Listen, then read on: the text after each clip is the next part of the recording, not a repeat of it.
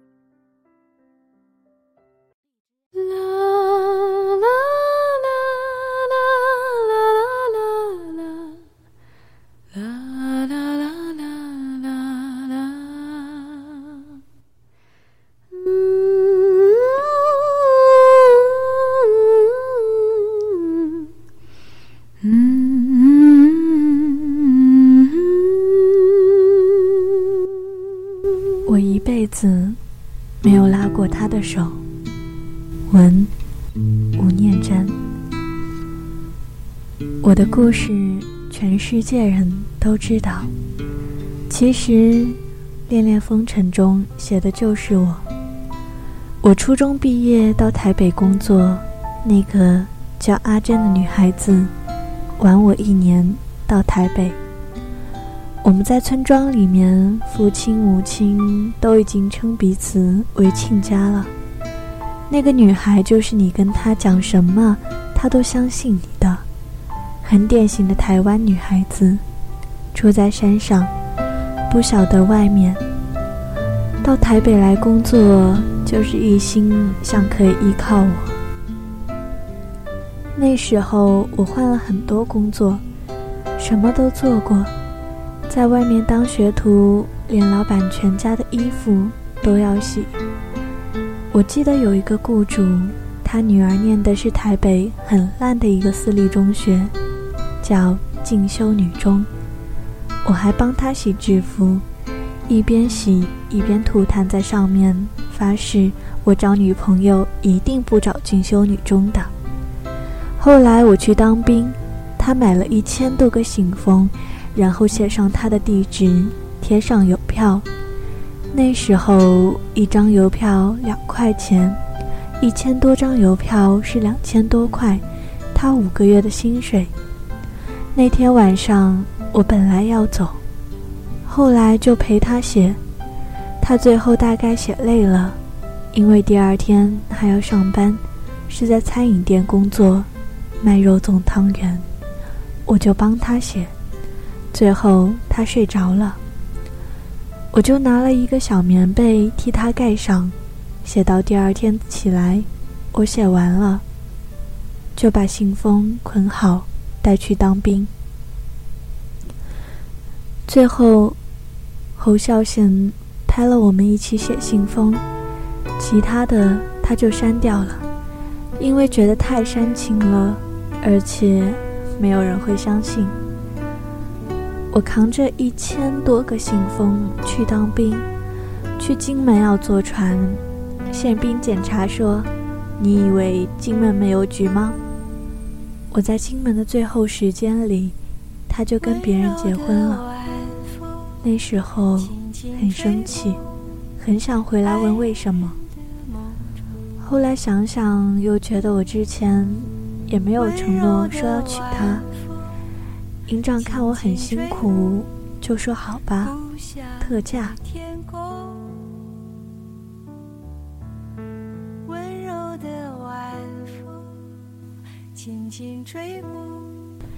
因为在金门当兵是不能回来的，我在岛上待了两年了，想让我放假回去看看。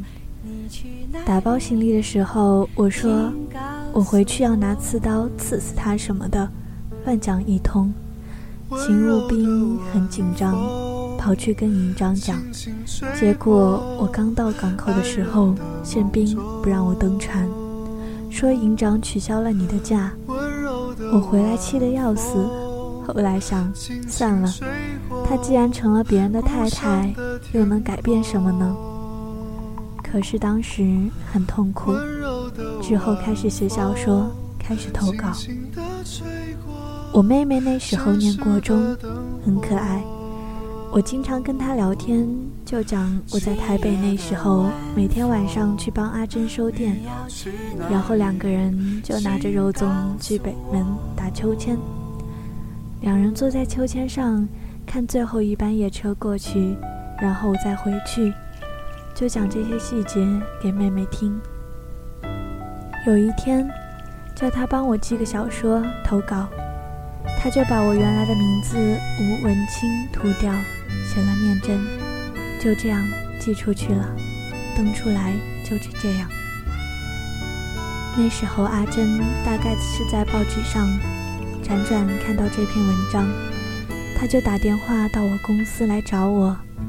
他不敢打电话问他们家里人，找到我就讲东讲西，偶尔讲到他在报纸上看到我写的小说，知道是我写的。他说。你不要用那个名字，我看到很伤心。后来我打电话跟报社讲，你不要用那个名字了，因为我还有几篇稿子在那边。他说，大家都知道你叫念真了，你再改很麻烦啊。你加吴嘛，就是没有啊。就这样，变成了吴念真。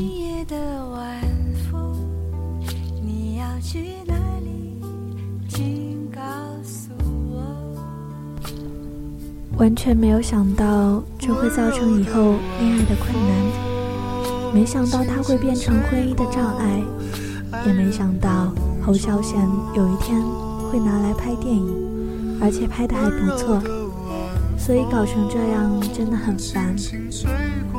后有人到我家访问时，我太太气得要死，不过她后来习惯了。结婚后，只要有人打电话说“喂，我找念真”，她就说“等下”；如果有人讲“喂，我找文清”，她就说“你等一下哦”。现在我再回头看那一段，真的是青春的沧桑啊！我想，每个人如果有一段刻骨铭心的爱情在心里面，记得也不坏。不然白走了这一遭。特别是几年后又一次开车去加油，碰到他，两个人就在那边聊天，一切都成为过去。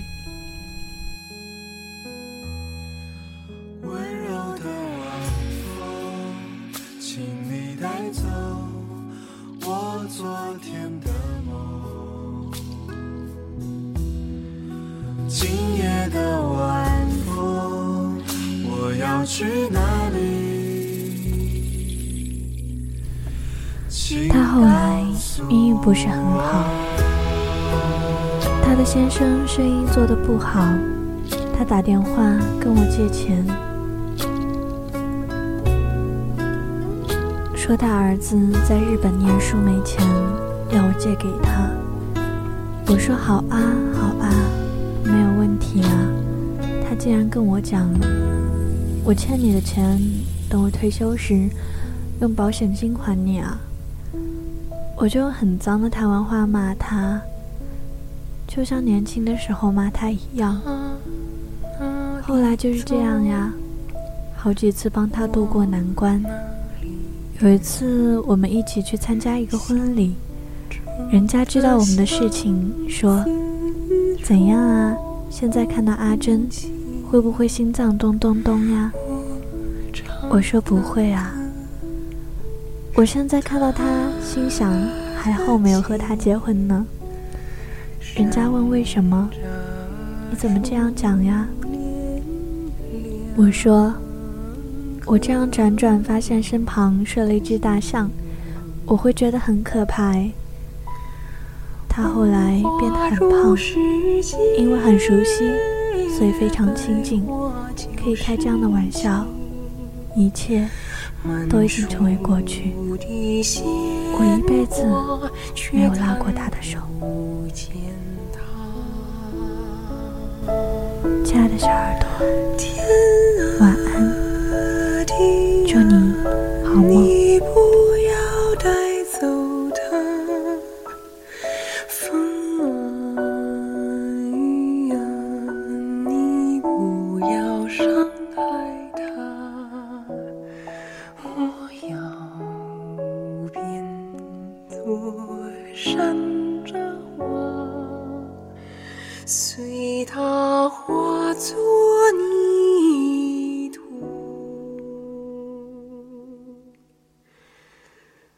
在这。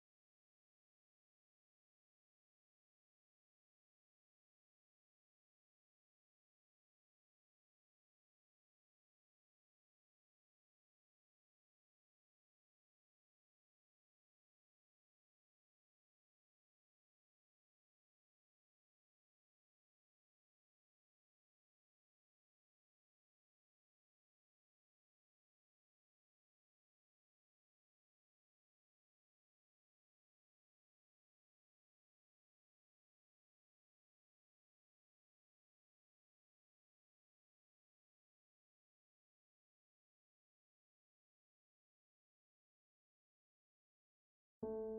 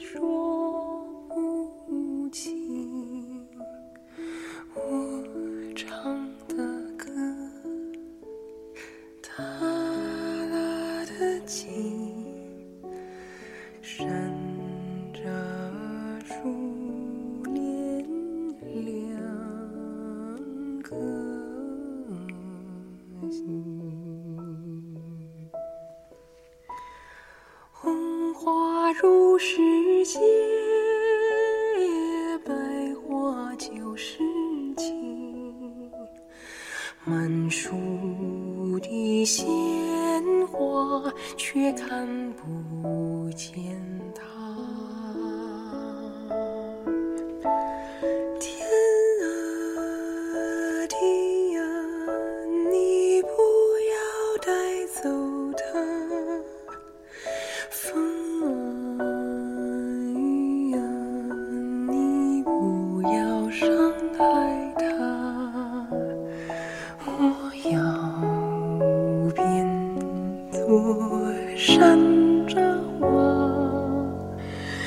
随他化作